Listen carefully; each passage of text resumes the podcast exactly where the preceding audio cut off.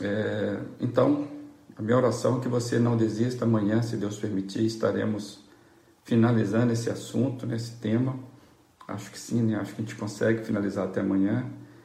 É, hoje vamos avançar mais um pouco, mas de tudo que nós falamos aqui, talvez aquela primeira pergunta, né, seja importante. Se você conhece as suas suas fraquezas, quais áreas frágeis, né, de, de caráter que você tem. Todos nós temos fragilidades de caráter que precisam ser cuidadas, amparadas, é, ficarmos atentos, porque essas falhas são as, vamos chamar assim, as portas mais evidentes que iremos fraquejar.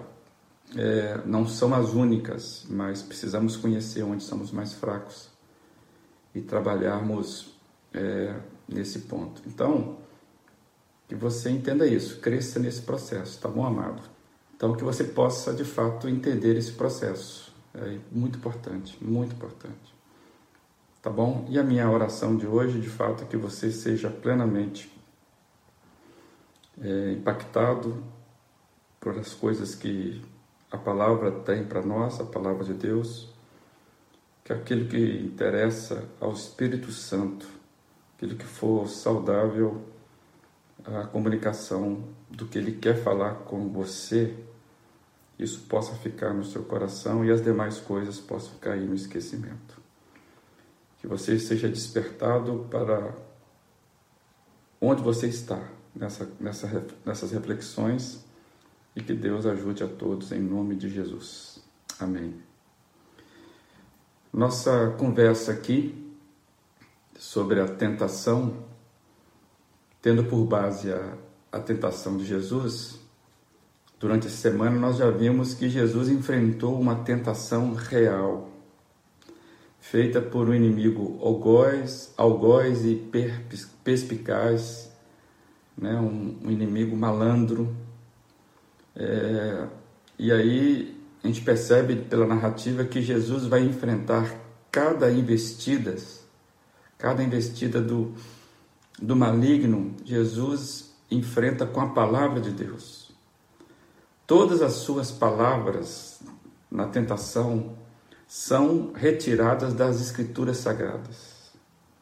Jesus não traz nada além das Escrituras. Ele centra, se você for observar, Jesus centra suas falas em dois capítulos de Deuteronômio. Né? E, e, o que é o Deuteronômio, o livro? Deuteronômio ele é, ele é centrado, as suas, a, as suas, a sua escrita é centrada no que o Senhor tinha dado a Moisés. É, ele faz parte ali do início da Bíblia, né? ele, ele faz parte é, da, da, da Escritura Sagrada para o judeu, por exemplo. E, e o Deuteronômio, ele é escrito, é como se fosse uma recapitulação da lei, a lei que foi dada a Moisés, e essa lei, então, ela foi recapitulada para a geração que estaria entrando na terra prometida. Era como se estivesse sendo dito o seguinte, assim, entre outras palavras: Olha, não entre na terra sem o Senhor.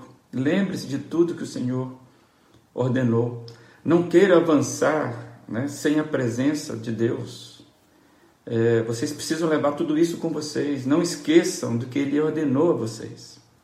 Então, o Deuteronômio, o livro, ele traz isso, ele traz essa, essa, essa lembrança, esse vamos rever a lei do Senhor. Por quê?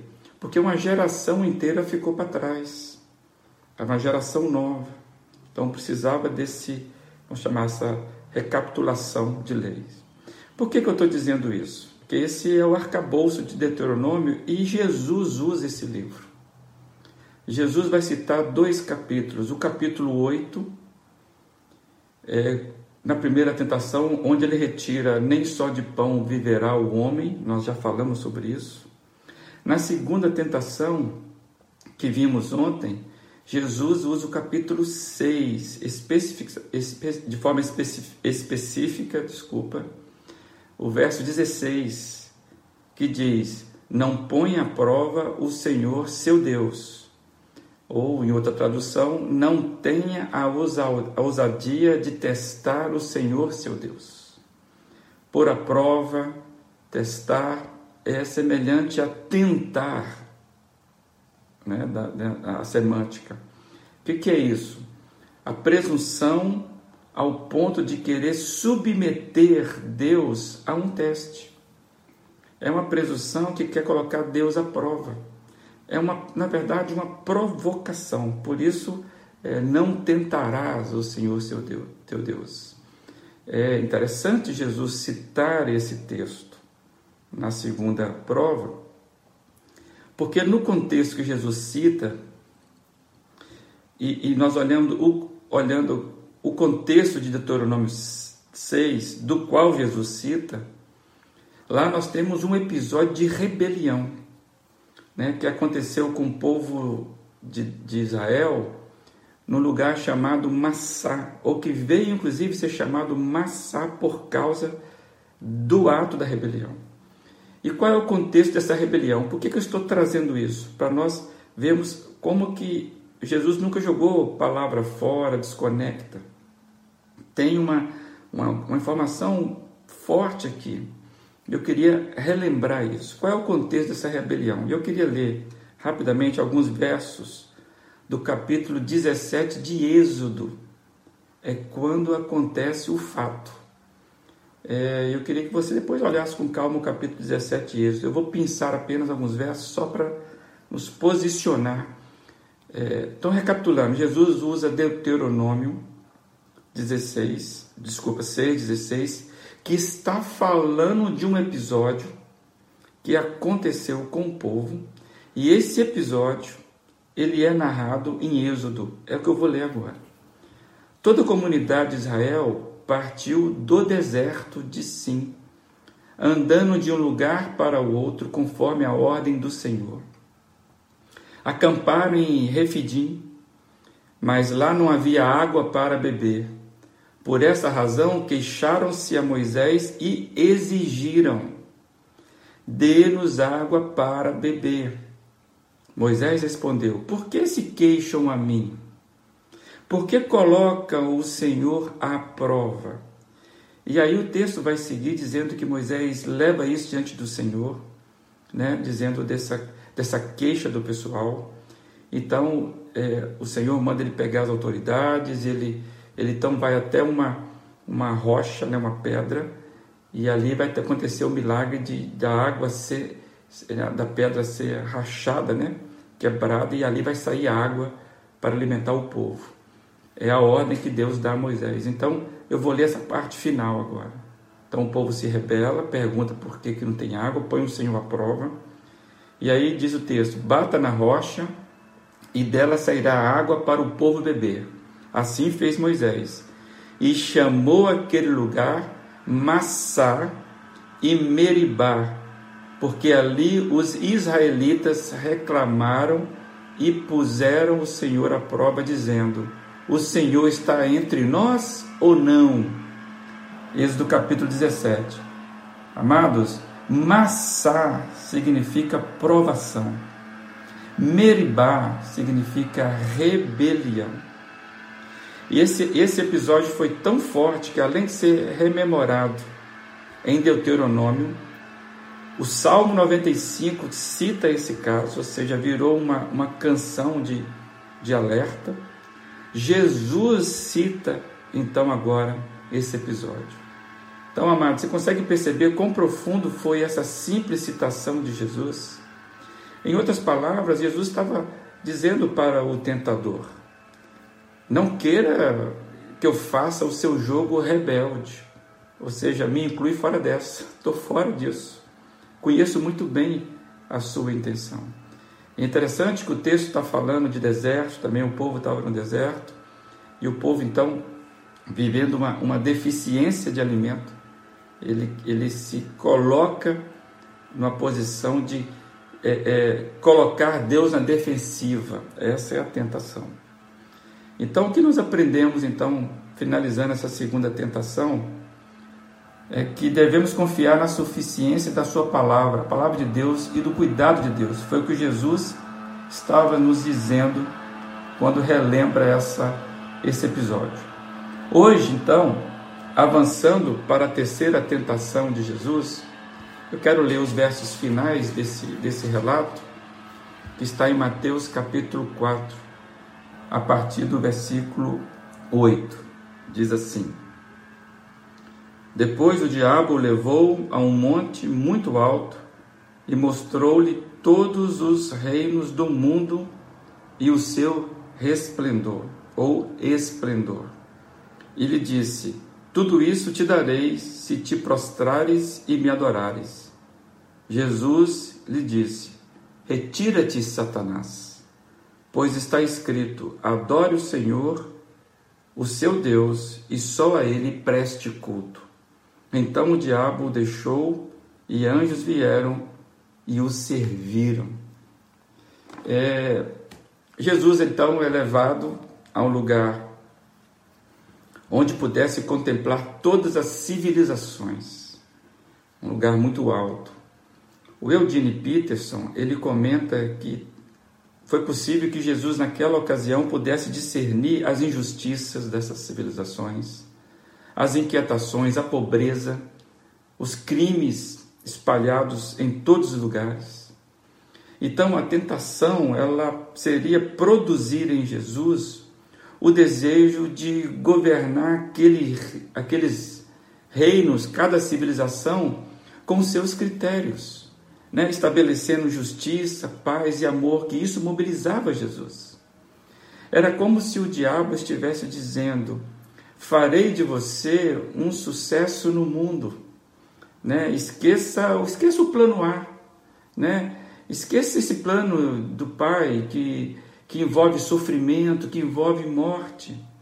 Vamos adotar um plano mais audacioso.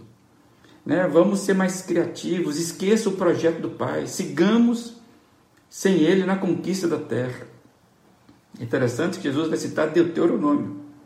Ou seja, não entre na terra sem lembrar, sem levar Deus com vocês. E aqui tem um aspecto da tentação que eu acho que nós precisamos refletir é, é essa mania que às vezes nós temos de sermos impacientes nas coisas que nós julgamos serem necessárias. Então, nós sabemos que tem coisas boas a serem feitas e às vezes nós sabemos que precisamos fazê-las ou temos a, a, a, a, noção de que elas precisam ser feitas. Então, é, a tentação aqui que vale a pena de refletir é que é, é, mais ou menos isso: olha, façamos as coisas, as coisas precisam ser feitas, coisas boas, inclusive. Há coisas certas que precisam ser feitas, né? E nós podemos fazer isso, vamos fazer logo, vamos fazer do nosso jeito, né? Não vamos ficar esperando, dependendo que Deus mova. Não podemos depender desse jeito de Deus. Deus é muito devagar. A tentação, amada, é sermos impacientes com os caminhos de Deus, de pegarmos atalhos justificáveis, vamos logo fazer. Parece que parar para consultar a Deus sobre as coisas certas que devem ser feitas, muitas vezes é algo pesaroso para nós. É, o Edine Peterson ele fala que no momento em que queremos melhorar as coisas no mundo, com a nossa eficiência, com a nossa própria eficácia, Deus se torna um empecilho. E esta é uma tentação muito forte, porque no, no afã de queremos fazer as coisas certas, esquecemos de perguntar a Deus se é do jeito que Ele planejou. E, e, então, esse, esse é um aspecto interessante para mim e para você, que muitas vezes somos proativos por fazermos as coisas certas. Agora, tem outro aspecto aqui importantíssimo no texto, e o texto deixa isso claro. O verso 9 fala que é, tem uma fala de Satanás que mostra esse propósito, que diz: Se me prostrares e me, me adorares. Satanás revela aqui o seu perverso intento, satisfazer a sua sede de adoração. Satanás tem uma sede por adoração. Na verdade, Satanás corre atrás de adoração, diferentemente de, de, de Deus. Né? Deus, conforme João 4, que Jesus nos explica, que Deus está à procura de adoradores. Isso que Jesus revela em João 4, com aquela mulher que está ao poço. Deus está à busca de adoradores que o adorem em espírito e verdade. Diferentemente, Satanás está atrás de adoração. É por isso que a idolatria é uma das perversidades das religiões. E é o que Deus vem, com, vem condenando, é que Jesus está condenando e, ele, e a Bíblia inteira é, é, é Deus condenando na sua revelação desde o princípio. Deus sempre alertou sobre essa, essa tendência à idolatria. E o que é e o que, e o que seria então todas as tentações? Elas são provas que testam a nossa fé.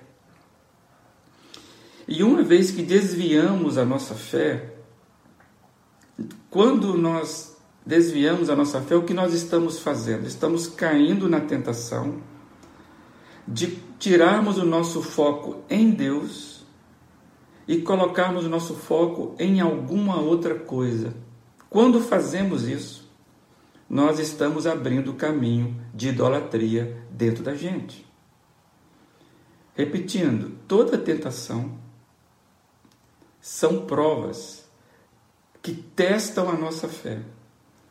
E uma vez que desviamos o nosso, a nossa fé, desviamos o foco em Deus, que é o ponto da nossa fé, nós estamos abrindo caminhos de idolatria dentro da gente.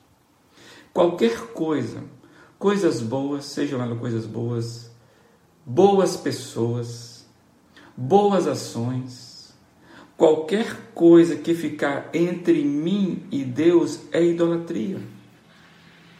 E esse texto, então, ele é muito, muito claro para nos, nos alertar que um dos aspectos da, da, da, tentação que nós iremos sofrer tem a ver com nós tirarmos a nossa fé, na, na, o nosso foco em Deus e desviarmos isso para outra direção. Isso a Bíblia chama de idolatria. Por isso que o verso 10 do, do, de Mateus 4 que nós lemos é, Jesus ele é forte, ele diz assim: retira-te, Satanás, pois está escrito: adore o Senhor seu Deus e só a ele preste culto. Mais uma vez, retirando de Deuteronômio capítulo 6. Ou seja, amados, o que Jesus está sendo enfático, que não tem barganhas, não tem justificativas.